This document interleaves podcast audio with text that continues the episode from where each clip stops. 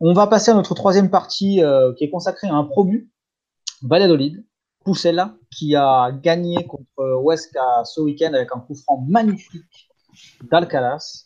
C'est pas le plus beau de la journée parce que Enis Bardi, le, joueur préféré de, de Benjamin, qu'il a même pas mis titulaire dans son, dans son Fantasy League, euh, a, a, mis un coup franc mais lumineux. Alors si vous ne l'avez pas vu, il faut vraiment que vous allez voir, c'est vraiment c'est magnifique.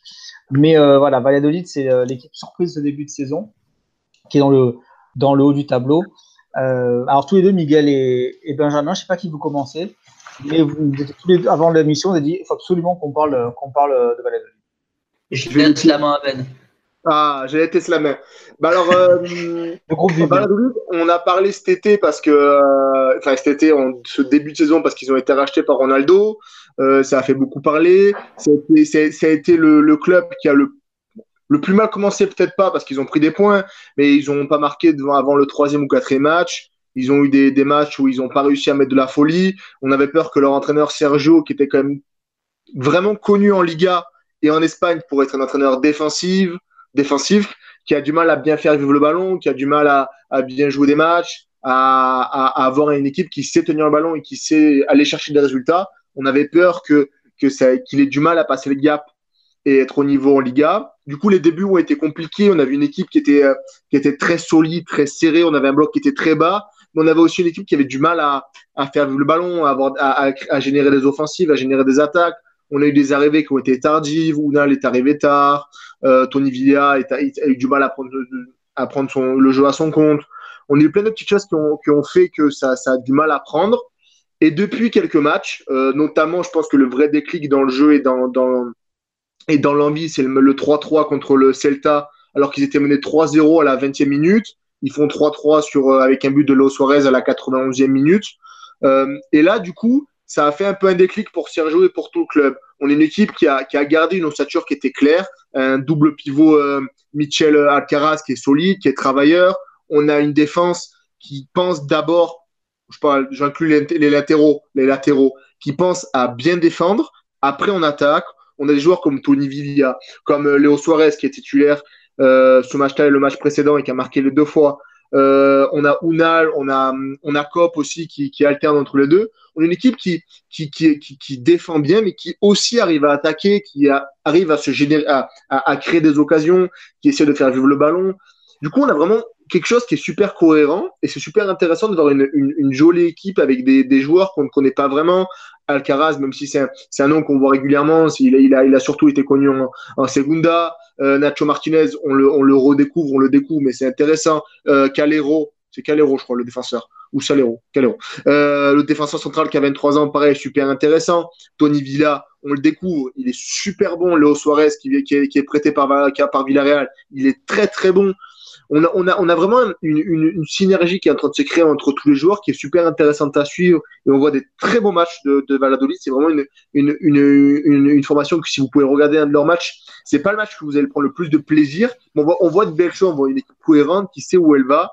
Et, et, on a par exemple Alcaraz qui, était, qui a été surtout connu au début de saison pour être quelqu'un qui va, qui va équilibrer le milieu et qui n'est pas, qui va pas se porter le temps à l'offensive. Là, il marque ce coup franc, il est, il est, il est très très beau.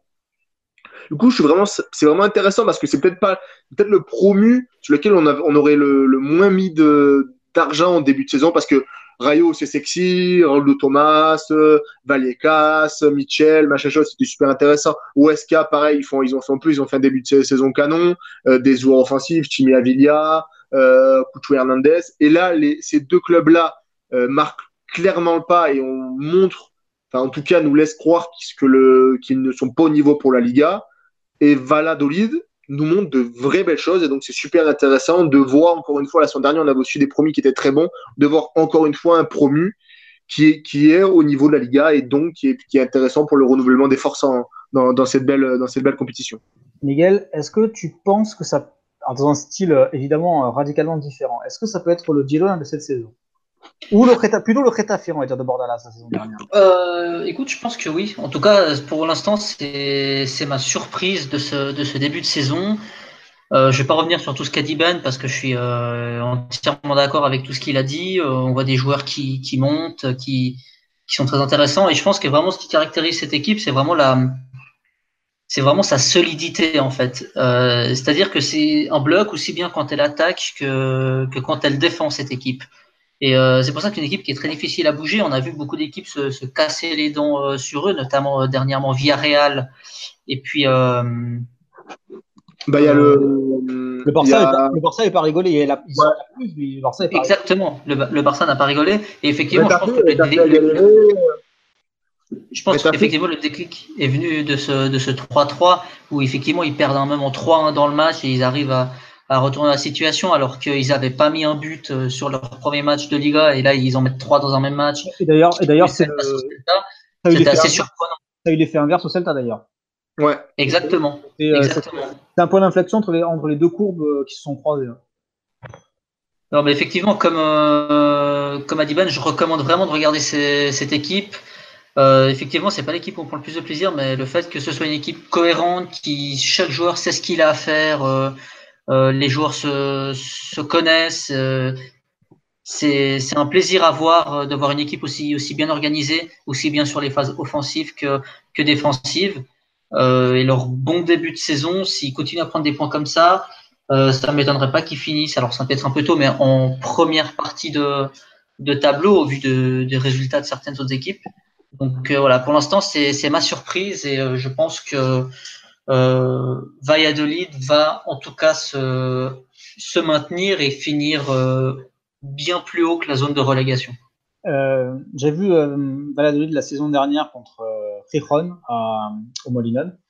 à l'époque, la grande star, c'était, enfin la star, on peut appeler ça une star, mais c'était Jaime Mata qui est parti à Retafe justement, parce que leur style de jeu peuvent être un peu il y a un peu des similarités, on va dire. C'est une équipe qui a du mental parce que c'était une équipe qui était un peu l'invité surprise euh, dans les playoffs. D'ailleurs, on en parlait beaucoup avec euh, avec Pincho dans les quand on faisait les quand on faisait les parties Segunda.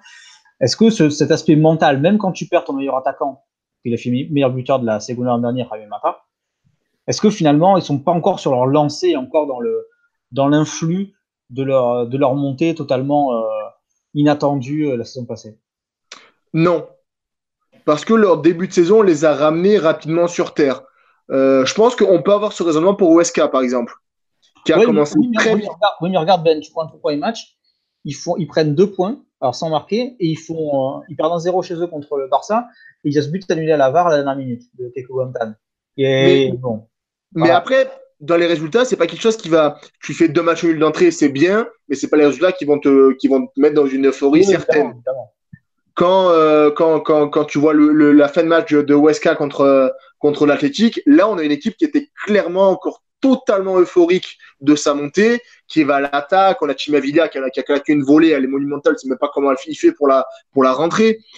Je pense que Valladolid, euh, oui, après, je pense que tout le monde a encore en tête la bonne fin de saison de la saison dernière, euh, cette équipe qui est compliquée à bouger, qui a du caractère, qui monte les dents. Parce que, ok, euh, tous les, les, les, les, les, Barcelonais, les supporters du Barça ont, ont fustigé la pelouse euh, à raison parce qu'elle était vraiment, elle était vraiment, vraiment mauvaise.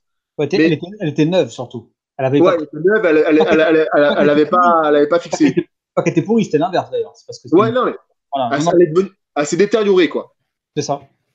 Et euh, mais elle est, c'est trop facile de dire ça alors que c'est une équipe qui a été en place et qui a, qui a mis en échec un, un Barça sans idée. Du coup, euh, je pense qu'ils se sont rassurés, mais ils ont, ils ont coupé avec l'euphorie d'une montée parce qu'ils se sont rassurés mentalement en disant voilà, on arrive à tenir des résultats, on arrive à, à, à montrer les dents, on les regarde dans les yeux, on arrive à, à ne pas se faire dépasser, mais il fallait, fallait passer le cap mental de marquer. Fallait passer ce, se dire voilà, maintenant qu'on on est capable de ne pas les perdre, faut les gagner parce qu'après ils, euh, ils, font match nul contre contre Retafe, ils perdent contre Alaves au, au buzzer et après ils perdent 2-0 d'entrée comme tu l'as comme il m'a bien corrigé euh, Miguel et après ils perdent 3-1 contre contre le Celta. Ce match-là, fallait le chercher, il fallait aller plus loin que ce qu'ils ont proposé en début de saison en se disant juste on tient ces matchs-là, on tient les résultats et on évite de prendre des buts. Là qu'ils les avaient pris, ça, ça, a su les libérer de d'enclencher de, de, un, une deuxième levier de maintenant de passer on, ne, on est au niveau et on ne perd pas des matchs à maintenant on peut marquer et on peut, on peut, on peut, on peut faire douter nos adversaires et se mettre à gagner. Contre 20, ils sont solides mentalement, je pense qu'ils sont encore menés une fois 1-0 et ils gagnent 2-1. et après contre Villarreal, ils font, ils font un match solide et après ils marquent sur le but contre Leo Suarez et après ils tirent le rideau, ça gagne.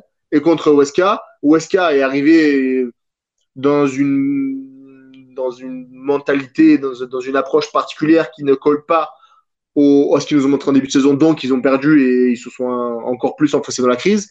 Mais voilà, Valladolid montre que en plus de d'être une équipe compliquée à bouger, parce que on le sentait que ça allait être une, équipe compliquée à bouger, mais ils sont ils ont su passer d'une équipe compliquée à bouger à une équipe qui fait peur, ou en tout cas une équipe qui qui sait marquer, et qui sait tenir des résultats et qui sait gagner des matchs. Donc c'est très intéressant et je pense que ça pousse vraiment avec avec leur, leur saison dernière. Je pense en tout cas. Euh, Miguel, pour conclure euh, sur Valladolid. Ouais, euh, je pense aussi, je voulais juste, euh, juste ajouter, je pense qu'il profite aussi du mauvais, enfin de la situation particulière du, du, du championnat au niveau du, du, classement pour gagner des points face à des équipes qui en théorie ne devraient pas les prendre. Je pense notamment au Celta, à Villarreal ou comme ça, c'est des équipes qui théoriquement sont censées faire partie des grosses équipes que les les, les nouveaux promus n'arrivent pas n'arrivent pas à bouger. Et pourtant, Valladolid euh, profite justement de la mauvaise forme euh, du, bah, typiquement de Villarreal et, euh, et, du, et Celta pour, euh, prendre des points qui à la fin, je pense, seront précieux. Donc la situation actuelle est peu commune de la Liga où il n'y a pas déjà une grosse distance entre les deux grosses équipes et le reste.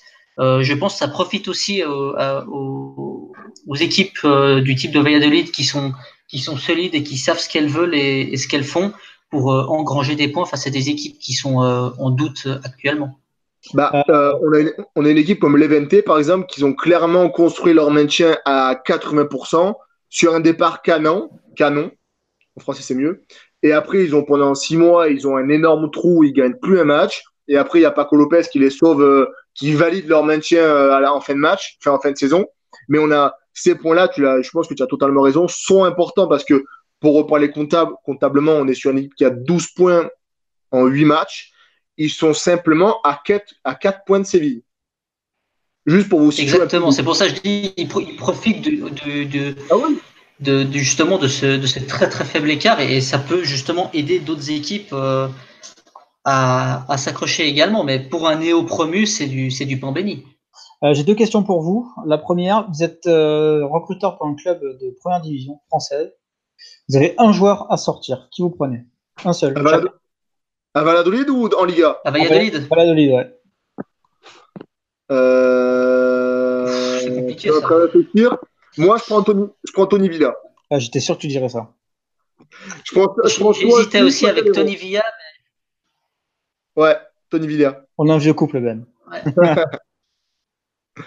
Et toi Moi, j'hésitais aussi avec Tony Villa, mais vu, que tu le prends, euh, moi, je pense que je vais euh, plutôt prendre euh, Alcaraz, qui me fait une très très grosse impression en ce début de saison. Moi, je prends Tico Olivas peut-être. Non, ça tu sais parce que tu l'as dans, le, dans ton communio, ça. non, je l'ai vendu depuis trois semaines. non, ou, sinon il y a aussi, je pense que un qu'on va qu'on va voir régulièrement en Liga à, l'avenir, c'est Fernando Calero. Oui, merci. Voilà, voilà. Merci. Oui, c'est le nom que je cherchais aussi. Je pense. Euh, j'en profite aussi pour faire une dédicace à Real Valladolid France, le compte Twitter. Allez les suivre. Voilà. Qui est un compte actif. Il y, a plein de comptes qui se montent et des fois ça dure euh, quelques jours. Voilà, c'est un vrai beau contact.